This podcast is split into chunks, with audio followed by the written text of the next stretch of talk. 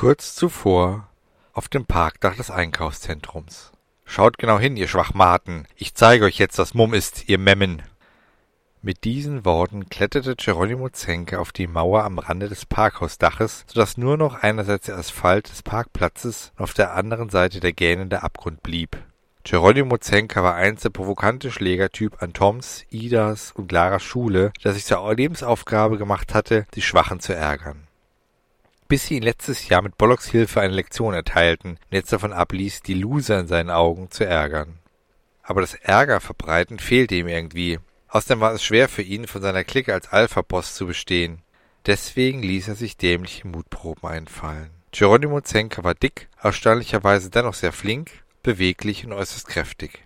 Er hatte rote kurze Haare, man könnte es auch als Igelfrisur bezeichnen, große Segel bzw. Lala-Ohren große braune Glubschaugen, eine Schweinsnase mit extrem stark behaarten Nasenlöchern, perfekt perlweiße Zähne, mit einer eher unperfekten Zahnlücke in der Mitte, in der er manchmal seine Spucke schlagartig versucht, den Innenraum seiner Mundhöhle völlig unbeabsichtigt zu verlassen. Er trug meistens verwaschene blaue Jeans, Springerstiefel mit jeweils einem grünen, einem roten Schnürsenkel und T-Shirts von irgendwelchen unbekannten Punkbands mit Schriftzügen aller No Future oder Anarchy. So stand Geronimo auf der Brüstung und hatte vor, mit geschlossenen Augen auf einem Bein da oben hüpfend auf und ab zu springen und sich von seinen beiden Lakaien Carlos und Eddie via Smartphone filmen zu lassen, um das Beweisvideo für seine Schwachsinnstat auf YouTube für die ganze Welt öffentlich zu machen. Abgesehen davon, dass solche selbstmörderischen Videos eine hohe Wahrscheinlichkeit haben, von den Administratoren von YouTube gelöscht zu werden. Gut, Carlos und Eddie waren nicht ihre wirklichen Namen, aber Geronimo nannte sie ebenso, weil sie sich ziemlich ähnlich sahen. Sie waren beide magere Typen. Also sehr schlank, fast schon zerbrechlich wirkend, eine leichte gebeugte Haltung und schwarze glatte Haare mit Seitenscheitel, der ihnen ab und zu ins Gesicht fiel.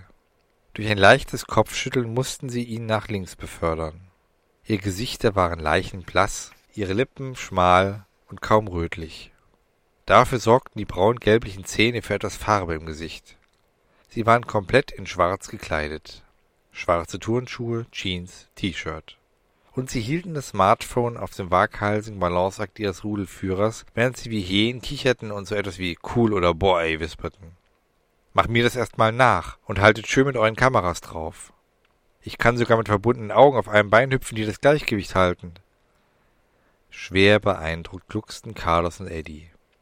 Sie starteten ihre Aufnahme-App ihrer Smartphones und begannen aufzunehmen. Dann passierte es. Ein plötzlich auftretender Windhauch brachte Geronimo aus dem Gleichgewicht und zu Fall. Er versuchte noch, mit aufgerissenen Augen, angespannten Nacken und rudernden Armen das unvermeidlich hinauszuzögern. Vergeblich. Die Schwerkraft siegte, er stürzte in die nicht enden wollende Tiefe. Er hörte sie schreien. Seinen Lakaien stand das blanke Entsetzen in ihren Gesichtern, als sie voller Panik Richtung Treppenhaus davonliefen. Bollock rief nur noch Parkhaus, ganz oben. Dann war er schon verkleinert und lief in Superspeed in Richtung des obersten Parkdecks. Schnell hinterher, riefen Tom seinen Freundinnen zu. Zum Fahrstuhl. Sie liefen zurück in das Einkaufszentrum, suchten sich den nächsten freien Lift aus und drückten den Knopf für die oberste Etage. Inzwischen lief Bollock bereits die Außenwand des Gebäudes hoch. Dank der Geschwindigkeit, die er laufen konnte, und des Kraftfeldes, das er um sich herum aufgebaut hatte, trotzte er der Schwerkraft. Somit konnte er wunderbar dem leichtsinnigen Geronimo entgegenrennen, der mittlerweile vor Todesangst die Augen fest geschlossen hielt. Jetzt kam es ganz auf Bollock an. Er wuchs, trotz der Gefahr gesehen zu werden, zu der Größe eines Erwachsenen heran, streckte seine Arme aus, öffnete seine Pranken, fuhr seine Krallen ein und umschloss möglichst sanft Geronimos Körper. Ungläubig wegen des unerwartet sanften Aufpralls öffnete er die Augen. Für einen kurzen Moment sah ihn das Gesicht des Bollocks, an das er sich erinnern sollte. Dann öffnete Bollock seine Poren und seine Ausdünstung ließen Geronimo sanft einschlummern.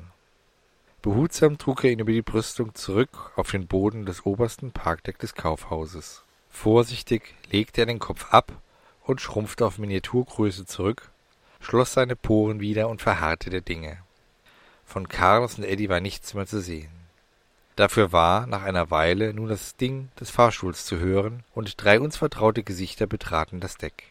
Clara und Tom stürzten als erstes aus dem Fahrstuhl, als sie Geronimo auf der Erde liegen sahen. Ida folgte den beiden in gemütlichem Tempo. Keine Sorge, meinte sie. Bollock hat's doch im Griff. Dann erkannte sie, dass es Geronimo war. Auch sie hatte schon Bekanntschaft mit ihm geschlossen. Sie wurde früher von ihm gehänselt. Dann setzte sie gelassen fort, ohne es allzu ernst zu meinen. Und wenn er tot ist, dann wäre es auch kein großer Verlust. Im Hintergrund waren bereits die herannahenden Sirenen zu hören.